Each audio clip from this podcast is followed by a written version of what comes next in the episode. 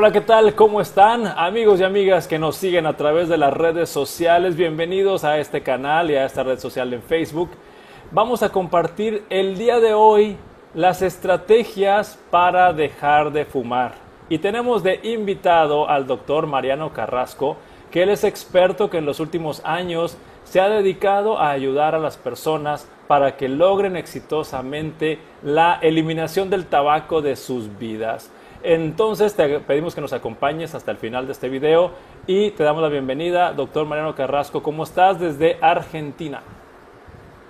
¿Cómo estás, Ismael? Qué gusto escucharte después de tanto tiempo. Che, qué alegría compartir con vos en este momento.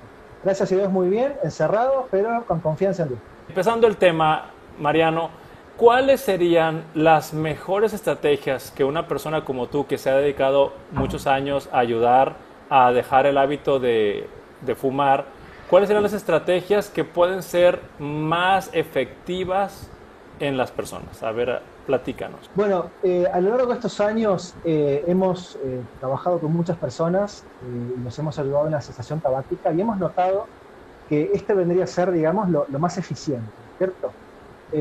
voy a hacer un paréntesis y voy a decir que hay muchas personas que pueden haber dejado de fumar de muchas otras maneras. Y para la persona que dejó de fumar, la manera en la cual dejó de fumar, para esa persona le resulta eh, como la única y la mejor, ¿no? Sin embargo, eh, la, medicina uno tiene que basarla en la evidencia, y nosotros tenemos evidencia de que hay como un método que es el que resulta más eficiente, especialmente al, después de que la persona deja de fumar, porque dejar de fumar es relativamente sencillo por un periodo corto de tiempo, pero después viene la recaída. ¿no? Entonces, ahí, eh, en este método, es donde minimizamos el impacto de la recaída, si bien existe, ¿cierto? Y este, trabajamos primero fortaleciendo la voluntad de la persona. Es decir, cuando la persona se acerca a nosotros, a los cursos que damos para dejar de fumar, ya ha dado un paso importante en su vida, que es el hecho de decir, necesito ayuda, solo no puedo. Entonces, busca esta ayuda y eso ya es un primer paso esa voluntad está como recién iniciándose. Es una mm. voluntad que recién nace, que probablemente es el producto de muchos fracasos anteriores. Entonces la mm. persona da ese primer pasito y nosotros complementamos lo que falta. Entonces, a lo largo de los días donde la persona está con nosotros, el, tabaquista está con nosotros, lo ayudamos a fortalecer esa voluntad a través de diferentes técnicas. Trabajamos con psicólogos, trabajamos con nutricionistas, vamos a hablar en un particular sobre ese tema porque es el segundo pilar fundamental. Trabajamos con este, personas que lo van a ayudar en su decisión en dejar de fumar, también en la parte médica, informándolo, animándolo a que se haga chequeos, controles, a, interpretar los síntomas que tiene, por ejemplo, eh, y los signos, ¿no? como el síndrome de abstinencia, que lo va a tener sí o sí, que le causa tanto temor, tratar de ayudarlo a comprender todo esto para que pueda eh, sobrellevar esta tempestad, digámoslo así, porque así lo ven ellos, y pueda dejar de fumar y hacerse cada vez más fuerte. Entonces, fortalecer la voluntad es la, primera cosa, ¿no? Y la segunda, bueno, son varias, ¿no? Pero tiene que ver con la nutrición, con la alimentación. Mariano, me, me, está Mariano, me está sorprendiendo la información que me estás dando, porque estamos descubriendo que eh, la estrategia para que tengamos más éxito en dejar el tabaco es un manejo multidisciplinario. Lo acabas de mencionar, que no solamente lo hace una persona, un médico como tú, sino te rodeas de otros profesionales expertos en psicología y en nutrición y además otros, otras personas del equipo que le dan soportes. Yo lo estoy viendo como una red. Totalmente, totalmente. Tenemos un grupo de personas con el cual trabajamos, inclusive hay contadores que te hacen un análisis, digamos, eh, matemático de las posibilidades que vos tendrías a partir del momento en que vos dejas de fumar, porque el pasado ya no lo puedes recuperar. Pero la gente cuando ve esa, esa, perspectiva y decir, si yo me estoy ahorrando y estoy invirtiendo el dinero que gasto en cigarrillos, ¿cuánto dinero voy a tener dentro de tanto tiempo? Entonces, eh, tratamos de agarrar a la persona, eh, de fortalecer su voluntad por todas las áreas que más podemos, ¿cierto? Entonces, eh, sí, es un trabajo multidisciplinario. en cuanto a la voluntad que tú decías, que muchas veces cuando la persona eh, se acerca al equipo de, salud para intentar dejar de fumar, es, tú lo mencionaste que es una voluntad que apenas están haciendo, yo lo, me, lo, imaginé como algo recién nacido y también me imagino que debe de ser una voluntad que hay que cuidar porque a la vez es frágil, se puede ir rápidamente. ¿Qué opinas de esto? Totalmente, totalmente. Uno de, las, eh, de los males más grandes que tenemos, o mejor dicho, de las causas de fracaso inmediato, es que la persona que está dejando de fumar cree que con tres o cuatro días de experiencia ya es todo un experto en dejar de fumar y que ya no va a fumar nunca más. Entonces se descuida y ahí es donde, donde tropieza. Y nosotros le enseñamos, tratamos de que aprendan, no, no todos lo aprenden por supuesto, que así como un bebé que recién camina, un niño que recién está caminando, uno no le pone palos en el camino para que se tropiece, sino más bien lo cuida durante mucho mm. tiempo para que no se caiga y aprenda a caminar. Cuando uno adquiere un nuevo hábito, que es el hábito de no fumar, esta voluntad debe ser cuidada de la misma manera. Entonces le enseñamos a las personas a que no deben exponerse a riesgos innecesarios, de que es menester eh, evitar situaciones donde antes ellos fumaban y ahora tienen que evitarla, y que no crean que porque ya llevan dos o tres días o cinco días o, siete días o lo que sea sin fumar, ya están libres de fumar nunca más. E, inclusive que su lucha recién comienza, porque el síndrome de abstinencia eh, va a tener pico a los 10 días más o menos de que dejó de fumar por completo. Y ahí es cuando más crisis hay, cuando más recaídas hay. Bueno, es un trabajo, como te decía, multidisciplinario, en donde, yo quiero destacar un poco, vos recién dijiste que eh, habías entrevistado a muchos nutriólogos, acá en Argentina les decimos nutricionistas, eh, es lo mismo, este, donde uno de, las, de los pilares de la cesación tabáquica es una adecuada alimentación. Tenemos evidencia científica muy seria que avala una adecuada alimentación con un mejor estado anímico, con mejores defensas, inclusive con una salida mucho más lenta de la nicotina del organismo, porque nosotros queremos que la nicotina que el, fumador ya tiene adentro se vaya de la manera más lenta posible. Se va a ir medio rápido si no, porque es eh, hidrosoluble, ¿no? Entonces ahí nomás se pierde. Si hay una especie de recupero de esa nicotina dentro del organismo, el síndrome de abstinencia es menor. Y esto se logra eh, con una adecuada nutrición que alcalinice el plasma. Bueno, no quiero entrar en detalles finos a no complicar a la gente, pero el, secreto de lo que nosotros hacemos es que la nutrición es el pilar fundamental. No medicamos, no, no ofrecemos medicamentos salvo casos excepcionales, ¿no es cierto? Este, pero la nutrición vendría a ser el, pilar fundamental. Entonces, llevamos hasta ahorita discutido que un paso importante en dejar de fumar es fortalecer la voluntad, cuidarla, acompañarla por lo menos dos, tres semanas o un poco más para que no se debilite o no se fracture, además de la nutrición. Pero también mencionabas el aspecto psicológico, doctor Mariano. Claro que sí. Ahí tenemos eh, los psicólogos eh, que nos acompañan, eh, tratan de enfrentar básicamente las racionalizaciones que ponen los fumadores para seguir fumando. La gente que fuma experimenta una sensación al, consumir la nicotina que es equivalente a eh, la sensación de amor que uno siente de alguien o hacia alguien. Eh, la nicotina actúa en un lugar del cerebro donde eh, sucede el placer y la recompensa. Entonces, la persona inconscientemente interpreta al, cigarrillo como una especie de amante. A mí me gusta decirlo así. Yo le digo, el cigarrillo es tu amante. Entonces ellos no quieren dejarlo. Y por eso necesitamos el psicólogo para ir trabajando sobre todas las excusas o racionalizaciones que los fumadores ponen. Una de las más clásicas es de algo hay que morirse, ¿no es cierto? Todo fumador alguna vez dijo eso, pero eh, el, tema es que no se da cuenta que cuando le toque morirse por el cigarrillo, daría lo que fuera y todo lo que tiene y lo cree para revertir el tiempo. Y así ponen un montón de excusas, ¿no? No vamos a tratarlas ahora, pero te doy dos o tres nomás. Por ejemplo, eh, voy, a, voy a conservar mis cigarrillos porque así me siento más fuerte. O por ejemplo, hoy, en el momento en el que estamos, es muy difícil dejar de fumar, entonces eh, voy a seguir fumando.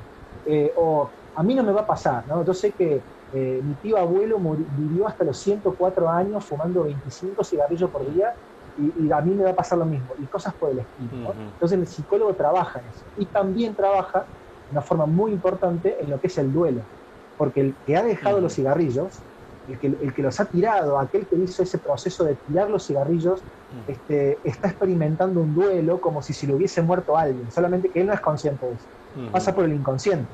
Entonces tiene que afrontar todas las etapas del duelo, ¿no es cierto? Y el psicólogo ayuda a que pueda enfrentarlas de la manera correcta, sabiendo de que no es una persona, sino que en realidad es una sustancia química o un montón de sustancias químicas, son como 6, 7 mil sustancias, que están eh, minando su salud y, y, quitando años de vida, ¿no es cierto? Bien, hace un momentito uh, tú comentaste uno de los errores comunes que, que pueden experimentar las personas eh, que están en este camino de dejar de fumar y es que eh, en un corto tiempo de, éxito, eh, como tú dijiste, tres, cuatro días, una semana de haber dejado el tabaco, ya se sienten que lo lograron.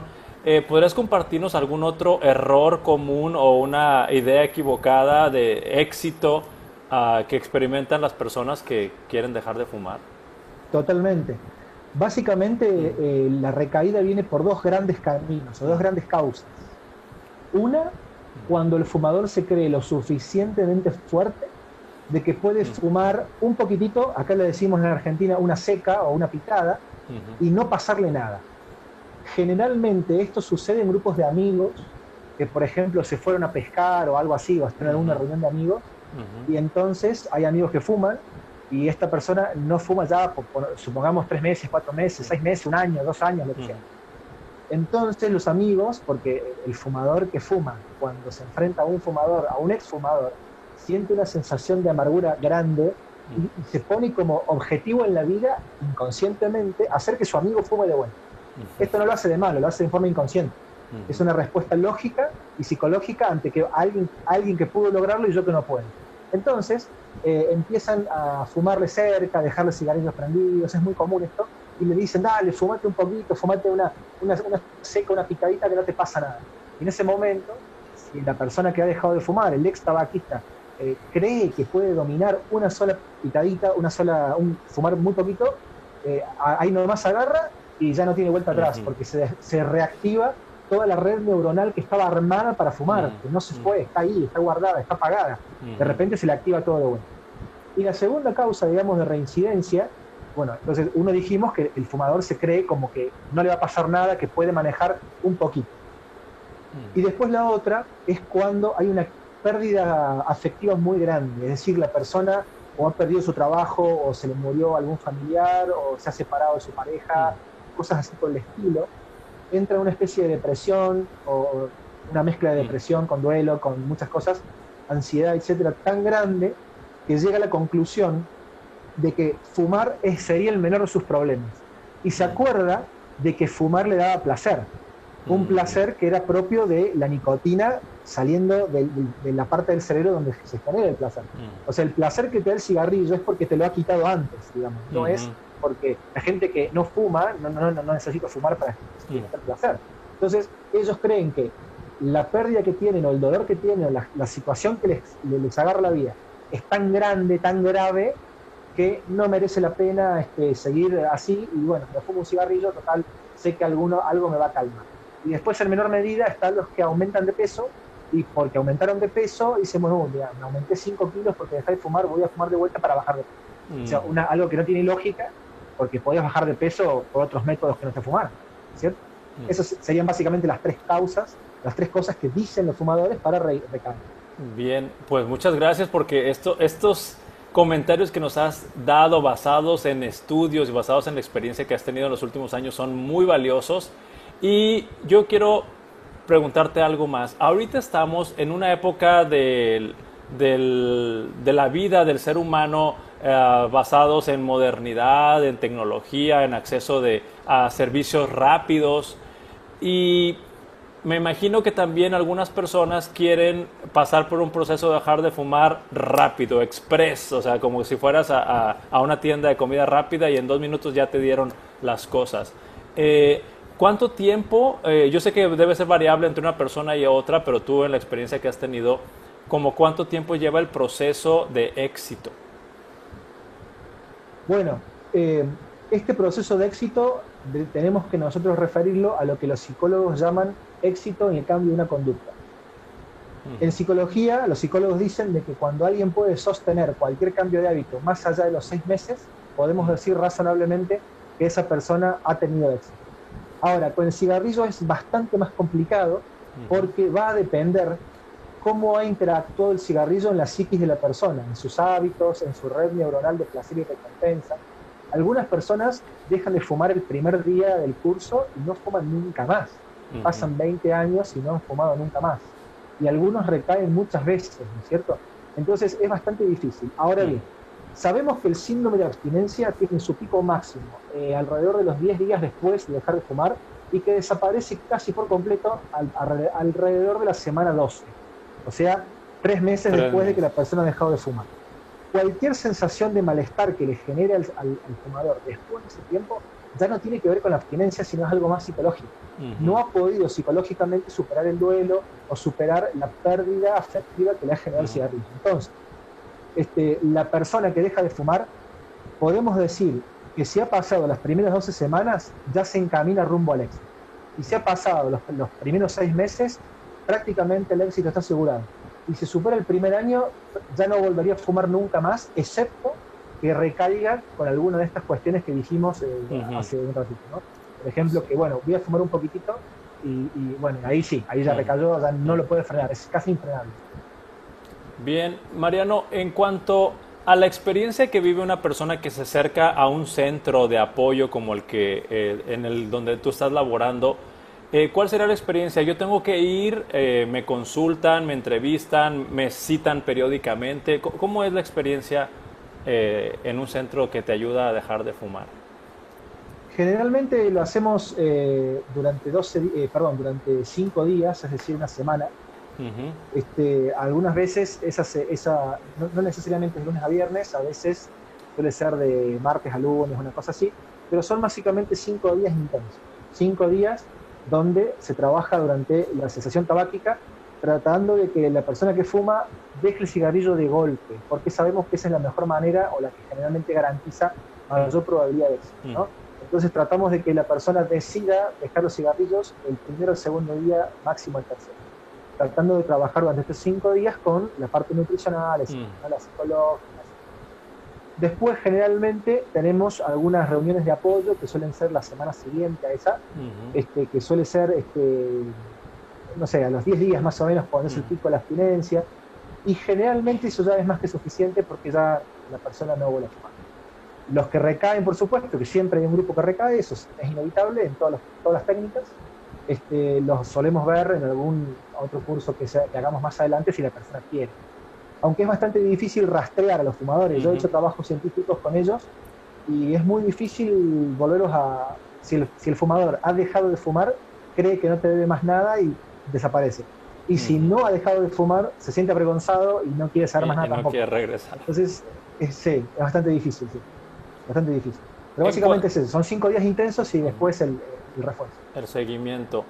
Y bien, eh, en este caso, los, los pacientes que, que, han tenido la experiencia de dejar de fumar, eh, también tienen un grupo de, de, apoyo entre ellos, o sea, como que se reúnan, pues ofreciendo su apoyo a, los hermanos, voy a decir hermanos, eh, o los colegas del mismo mal.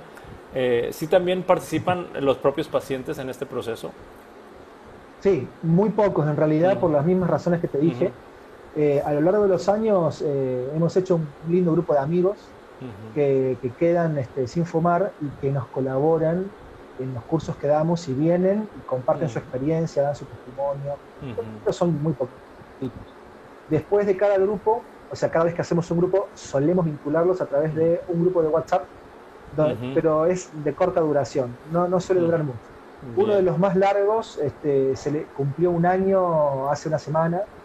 Y bueno, ahí nos juntamos con las personas que había estado en ese curso, de los 27 más o menos, solamente aparecieron unos 12. Unas 12 personas eh, de los 27 originales de hace un año atrás, para que te des una idea más o menos. Y no sabemos si fuman o no porque no nos dicen. Sí sabemos de algunos que sí, el resto no sabemos. Y por último, para irnos dirigiendo ya al final de esta entrevista, Mariano, eh, me pareció entender que dentro del proceso que nos describiste, ustedes no incluyen en sus protocolos el uso de chicles o el uso de parches eh, para dejar de fumar. No lo incluimos eh, como primera línea. Sí a las personas que quieren y que luego de cierto tiempo no han logrado dejar de fumar y que deciden hacerlo de esa manera, sí les recomendamos, ¿no es cierto?, con los protocolos que hay, donde hacemos una dosis creciente y decreciente de, de parches. Y bueno, también se utilizan otras drogas, ¿no es cierto?, que son más del sistema nervioso central, o más, más bien psicofármacos, pero eso es, muy raro. Generalmente no hace falta. Pero digamos que la segunda línea serían los chicles o los panes. Bien. Y ya para terminar, Mariano, en el último minuto, o en resumen, eh, ¿qué idea quieres que se quede en las personas que nos están escuchando y viendo a través de este video? Lo más importante es que es completamente posible dejar de fumar. Nadie no puede dejar de fumar. Solamente es cuestión de dar ese primer paso y decir voy a buscar ayuda, que eh, lamentablemente es el paso más difícil de todo. Que la persona que fuma decida buscar ayuda es muy complicado porque tiene que vencer su orgullo personal, tiene que vencer un montón de cosas que, las tiene ahí guardadas durante muchos años, eh, ejemplos malos que ha dado a sus hijos, a sus nietos, a sus eh, hermanos, etc. Bueno, es muy complejo el tema, pero mm. es totalmente posible. Solamente hay que dar, hay que dejar un poco, digamos, el orgullo de lado y, dar un primer paso. Tenemos un efecto ahora con el coronavirus acá en Argentina y es que no tenemos abastecimiento de cigarrillos, no sé si pasará igual allá, y entonces muchas personas que están desesperadas porque no pueden fumar, porque no consiguen, o porque los que consiguen son extremadamente caros, están buscando, digamos, este, algún tipo de curso. Eh, hemos dado algunos cursos online eh, hace un par de semanas, este, por supuesto no es lo mismo que presenciales, este, pero bueno, tratamos, tratando de ayudar a la gente a que deje de fumar. Ahora próximamente vamos a hacer otro más online, eh, son bastante, digamos, abarcativos porque tiene gente de muchos lugares del país, ¿no? Pero hoy con la tecnología se puede, pero quédate, con la, quédate en la cabeza si vos estás viendo este video y fumás, quédate con la idea de que es totalmente posible. Y si vos tenés una persona que fuma y vos querés que esa persona deje, no lo molestes. Porque la persona que fuma, cuanto más le digas que deje de fumar, menos ayuda va a buscar. Se va a encerrar en sí misma y no va a hacer absolutamente nada, salvo excepción. Entonces, el, el que está fumando, el que fuma, sepa que puede dejarlo y el que tiene un familiar que fuma, eh, trate de acompañarlo con, simplemente con el silencio y con ideas y nada más, eh, porque si no es bastante difícil que lo deje. Bien, y hace rato mencionabas que has dado cursos online. ¿Habrá alguna forma de contactarte o tienes alguna red social o página donde las personas que están viendo este video se puedan dirigir?